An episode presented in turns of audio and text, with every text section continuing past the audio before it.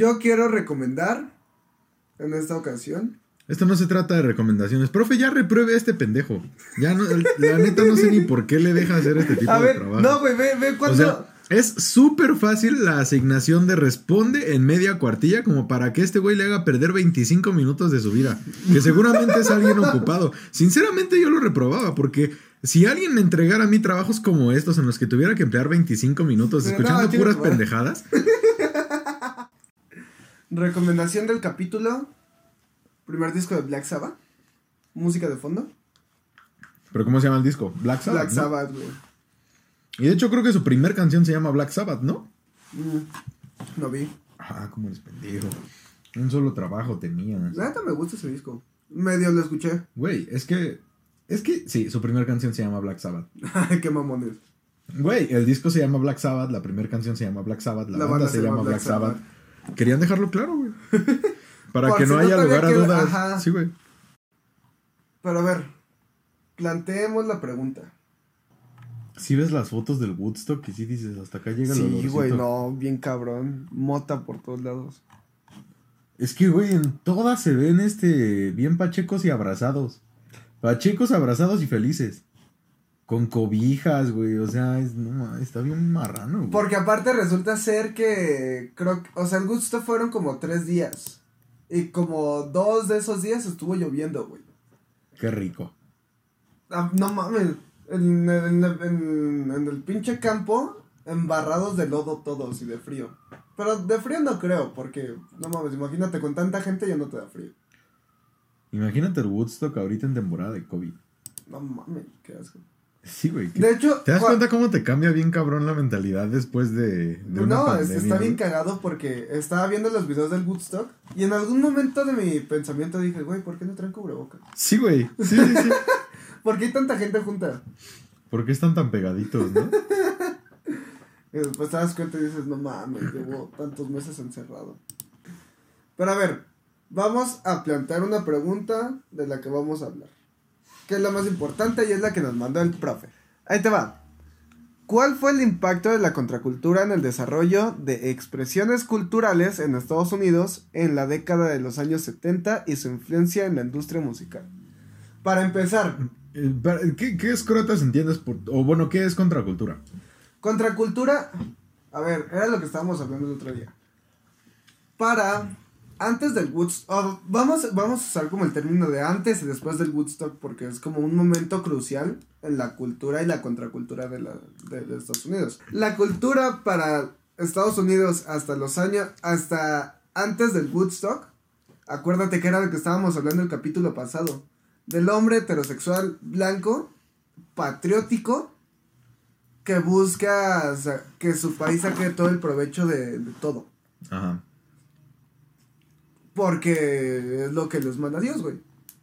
Bueno, Por- no, es la forma que ellos Ajá. encuentran para retribuirle a Dios el ser elegidos. Exactamente.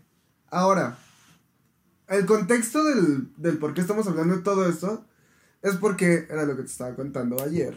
Que justamente los Estados Unidos se sentían estúpidamente invencibles porque ya le habían ganado ¿Y cuándo no? a Japón. No mames, cuando no. Estados Unidos por ese momento de la historia ya se sentía invencible. Porque le había ganado a Japón aventándole dos pinches bombas nucleares. Así, güey, un día tras otro día. Y le habían puesto en su madre a Rusia en la Guerra Fría. Y dijeron, güey, pues vamos a, a ponerle en su madre también a Vietnam ya que estamos por aquí. Ya que vamos de paso. Ya que vamos de paso, porque Vietnam y todos los países de ahí eh, se estaban haciendo socialistas. Tenían eh, como in- in- indicios de socialismo. Entonces los dijeron, vamos a ganarle a Vietnam porque Vietnam está aquí al lado de China y si ganamos Vietnam, pues nos podemos quedar aquí, después ya lo ponemos en su madre China y acabamos con el socialismo y volvemos al mundo capitalista y le pagamos a Dios Y arriba por su Dios. favorcito. Ujú. Entonces dijeron, sí, sí, sí, sí, sí, a huevo, tiene razón. Dijeron, va. Hay que matar vatos en nombre de Dios. Por lo que nos estaba contando nuestro grandiosísimo profesor Isaac, Bájale puntos por esa jalada. eh, Rusia apoyaba con armas a Vietnam del Norte. Y Estados Unidos apoyaba con armas y economía, bueno, dinero, a Vietnam del Sur. Se estaban poniendo en su, en su madre y dijeron, güey, pues ya como que nos aburrimos, ya no sabemos qué hacer, o como que se quedaron trabados, güey, casi casi. Total que Estados Unidos le dijo, güey, quítate. Se metieron a ponerse en su madre los estadounidenses contra los vietnamitas. El Siéntate, problema- papito, en lo que nosotros Ah, sí, güey, no mames, hay que poner ese, ese, ese pinche meme de, de, de, de imagen del video. Entonces, Estados Unidos quita a Vietnam, quita, ajá, quita a Vietnam de, del combate, se meten esos güeyes a ponerse en su madre y no ganan, pero tampoco pierden. La cosa de todo esto es que, o sea, lo que voy es que Estados Unidos iba tan confiado de que les iba a poner en su madre en tres días, que, el- que solamente a gente tan imbécil como ellos se les ocurre televisar una guerra. No mames. Güey, fue lo que hicieron. Llevaron acá de. Güey, llévate a Ventaneando y a Pati Chapoy a Vietnam. No mames. Güey, buenos días. Eh, teoría, Pati fue como, Chapoy. No mames. Qué jalada. No mames. te Y eso, y eso fue lo que se les ocurrió hacer. Esos güeyes dijeron, "Mm, no es buena idea. Pero, ¿por qué? Vergas.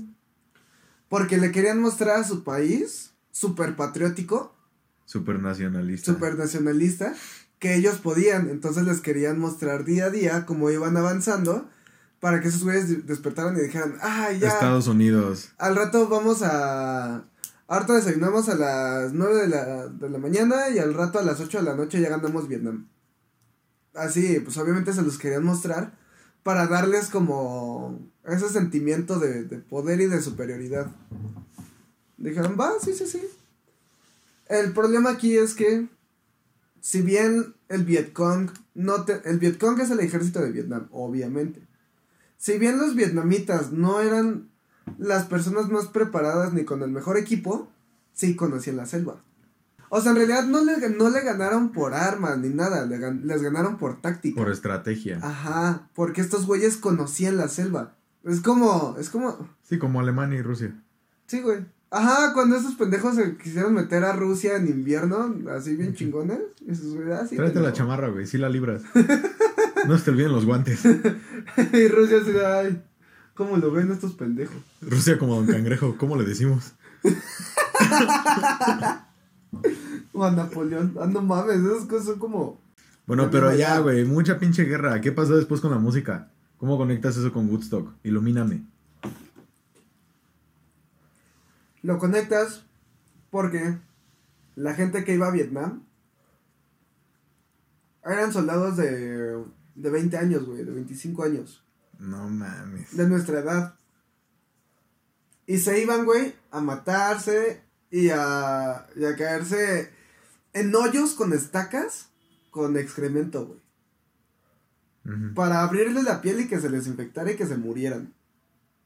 Y así, güey, toda una basura. Era.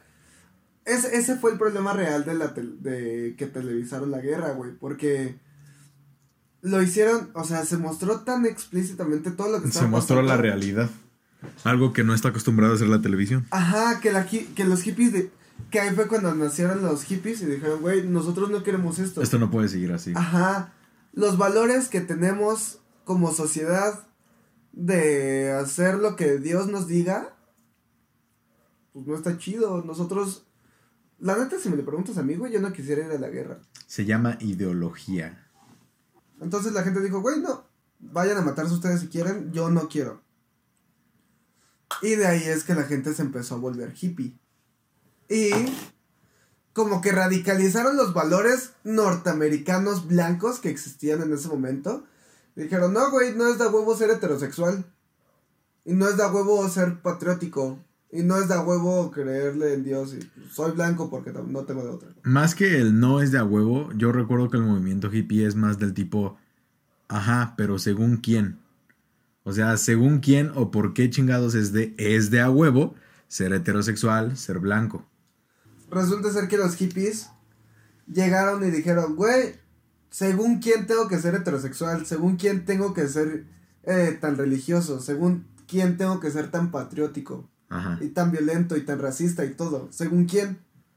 Porque pues, la neta no es algo que a mí me guste. Y no es de a huevo. Y no es de a huevo. Sí, Es sí, claro. El efecto como secundario, ¿no? Pero. Entonces, ahí se empezaron a cuestionar todo. Y la manera en la que tú expresas todo tu desmadre que traes es. O sea, porque evidentemente no eres la única persona que tiene ese sentimiento. No, pero eres la primera que lo dice. Ajá. Y se necesita alguien que lo diga para que alguien más diga, sí, sí, sí. Güey, yo. Ajá. Sí, estoy de acuerdo. Bueno, total que llegan los hippies, alguien dijo, güey, pues no, la neta no me gusta, y alguien más dijo, no, pues la neta a mí tampoco, y así uno tras otro tras otro.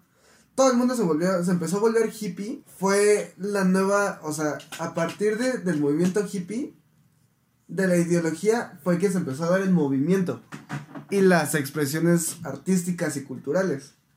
Como es la forma de vestir, como es la música, como es incluso la forma en la, que hablas, güey, porque te das cuenta que cuando quieres hablar como Otto, el de los Simpsons, Ajá. no hablas normal, güey, porque asumes que ese güey es hippie Sí, por las drogas. Sí, sí, Y dices, claro. ¿qué trans, hermano? Simón. Sí, sí, sí. Estereotipos. Ajá, estereotipos, pero porque resulta ser que los hippies, pues sí eran un poquito así. No, un poquito no, güey. Eran un Er- chingo eran así. un chingo eran así. Ajá, Eran así. la neta es que sí, el estereotipo que tenemos de los hippies, la neta sí es que era así. Vienen justamente de un antecedente que después está mal el, gener- el generalizar ese antecedente, pero a fin de cuentas existió en algún momento. Entonces, todos sabemos que los hippies son marihuanos, se visten holgado, amor y paz y hablan arrastrado, güey. Y no está mal, y no lo hacen todos. Estoy de acuerdo, hermano. Concurro, dice mi Concurro. valedor. Ahora es mi. Ahora me toca a mí decir concurro. Pero bueno, a ver, entonces, ¿Cómo, El pa- ¿Cómo impacto- pasas de esto a Black Sabbath? ¿cómo plazo? En realidad, Black Sabbath no está tan. Bueno, en realidad sí, güey. Sí, porque ¿sabes qué sucedió? Hubo un movimiento tan. tan grande y fue tan cabrón. Pues porque la gente empezó a usar sus expresiones artísticas para demostrar la inconformidad que tenían con la guerra. Ese, esa expresión artística para denotar todo lo que tenían en la mente, para decir, güey, pues yo la neta no quiero ser como estos vatos.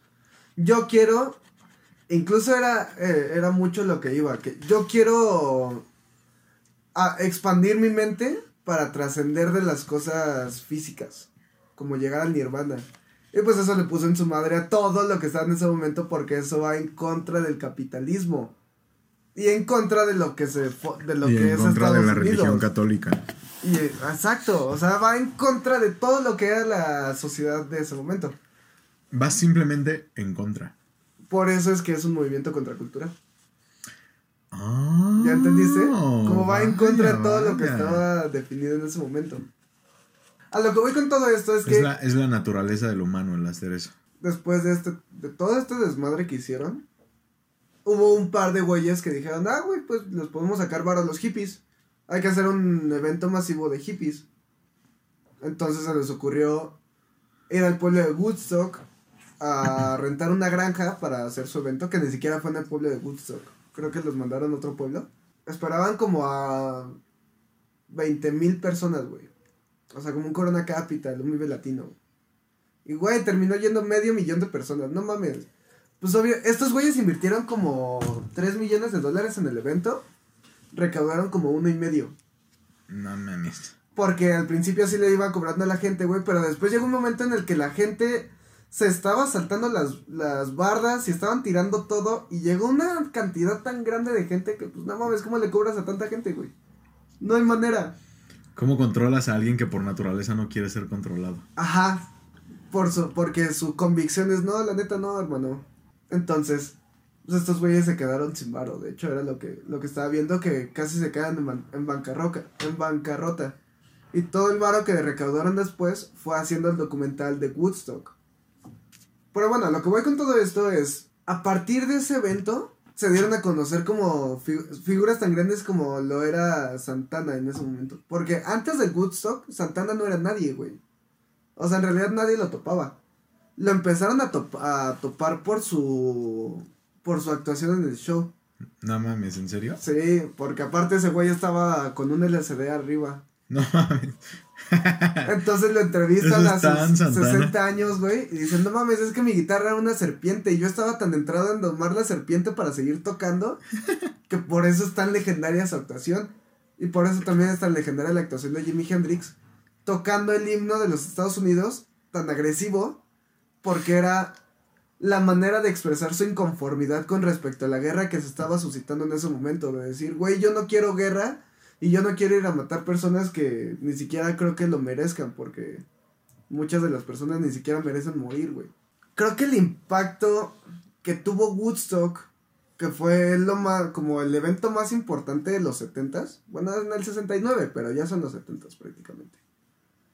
Fue que todo el mundo empezó a decir, güey, pues la neta es que la música psicodélica le gusta a todo el mundo. Y les está mamando a todos, y por eso es que también varias bandas como que empezaron a mezclar ese tipo de cosas. Deja tú solo la música, güey. O sea, lo que vendes ahí no es la música, es la experiencia y lo que viene detrás. O sea, vendes el concepto.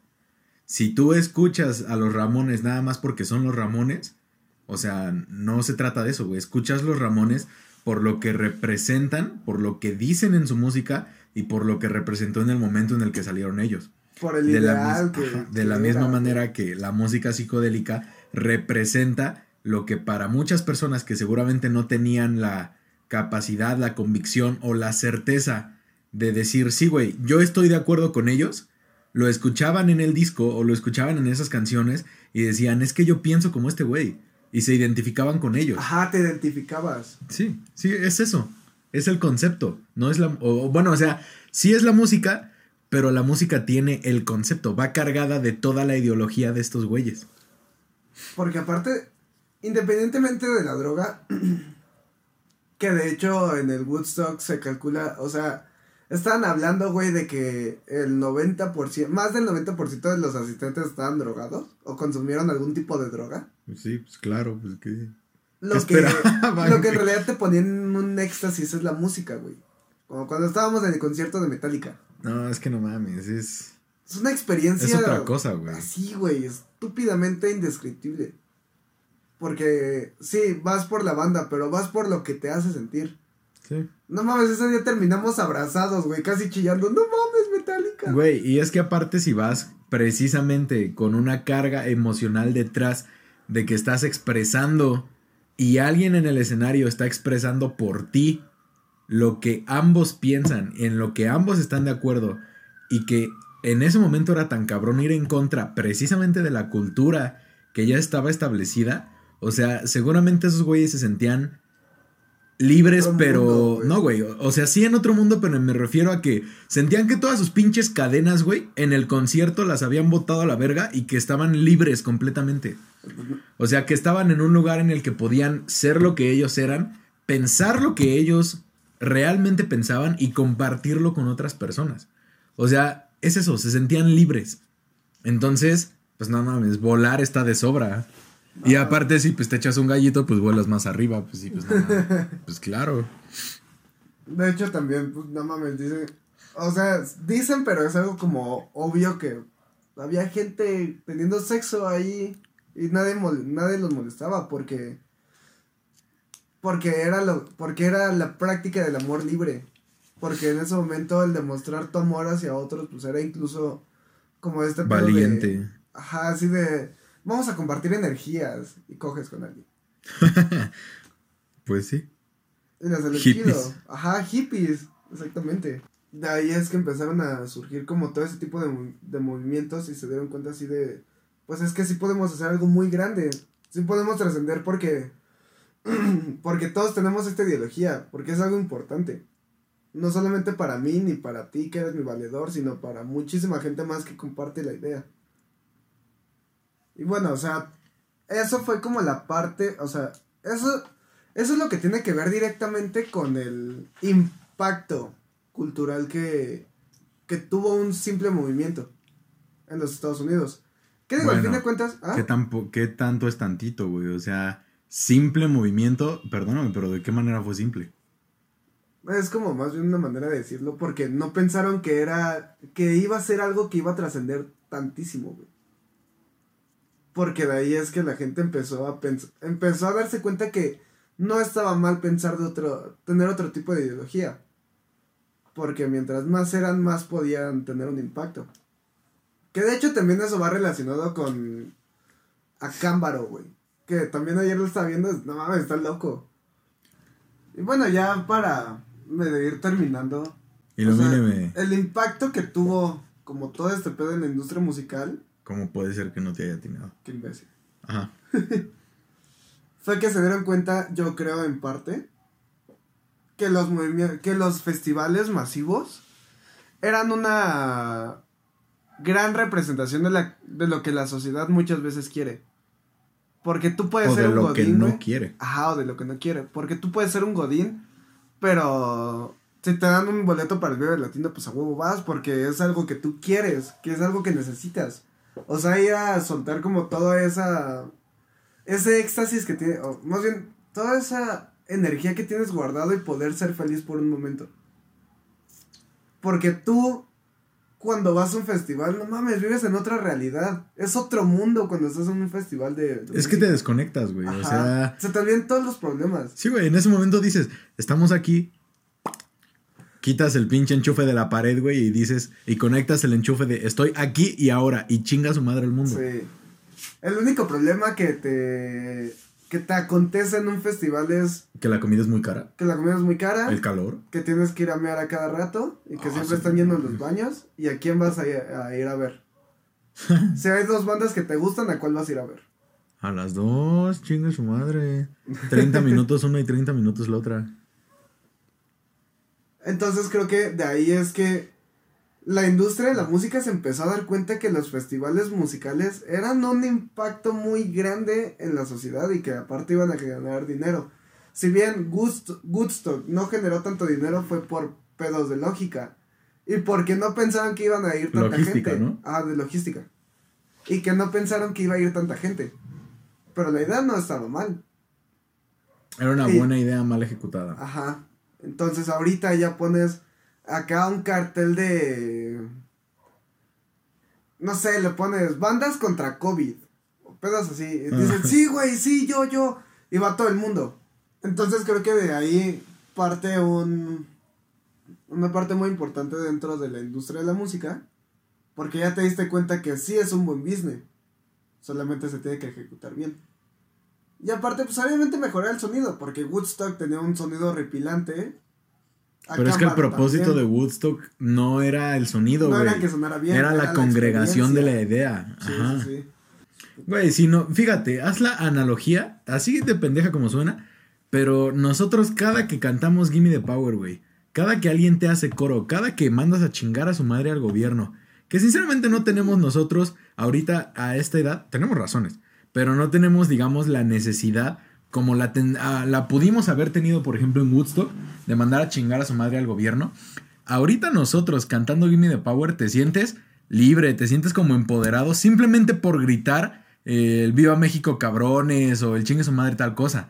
Imagínate todas las personas que tienen razones, tienen motivos y tienen la, la llama, güey, porque era algo nuevo y era algo en contra de todo lo que estaba establecido como políticamente correcto. Sí, güey. Entonces, imagínate la pinche liberación que sentían todos esos güeyes. Woodstock, lo que cimentó, si bien no fue una buena logística, lo que cimentó fue la idea de que, una, es un buen negocio y dos, es una manera de que la gente se libere.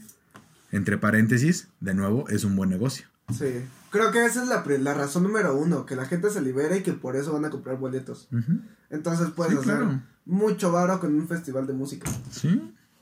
Y puedes representar muchas cosas. Ajá. Te agarras un buen tema, una buena excusa, te agarras a alguien que cree fervientemente en esa excusa y dice, "Oh, de aquí soy.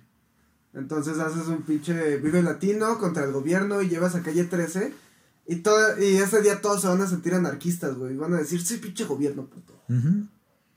Sí, porque la liberación vende. Ajá, exacto. La liberación y el ir en contra de algo siempre, históricamente, siempre vende. Hacer varo con los ideales de las personas. Sí, pues es, es justo lo que te decía, güey, no es culero. Es lo que se lleva haciendo desde que se inventó el cacao. Bueno, desde que se descubrió. Desde que se descubrió y se inventó como moneda. Sí. Sí. Es lo que hace todo el mundo, güey. Es lo que hace la iglesia. Lo que hacen todos, güey. Es como se mueve el mundo, güey, básicamente. Ideología, dinero, Dinero. básicamente. Sí, sí. Así las cosas deben ser. Buenas noches. No, güey, no, así no funciona, güey. Ah, vale, madre.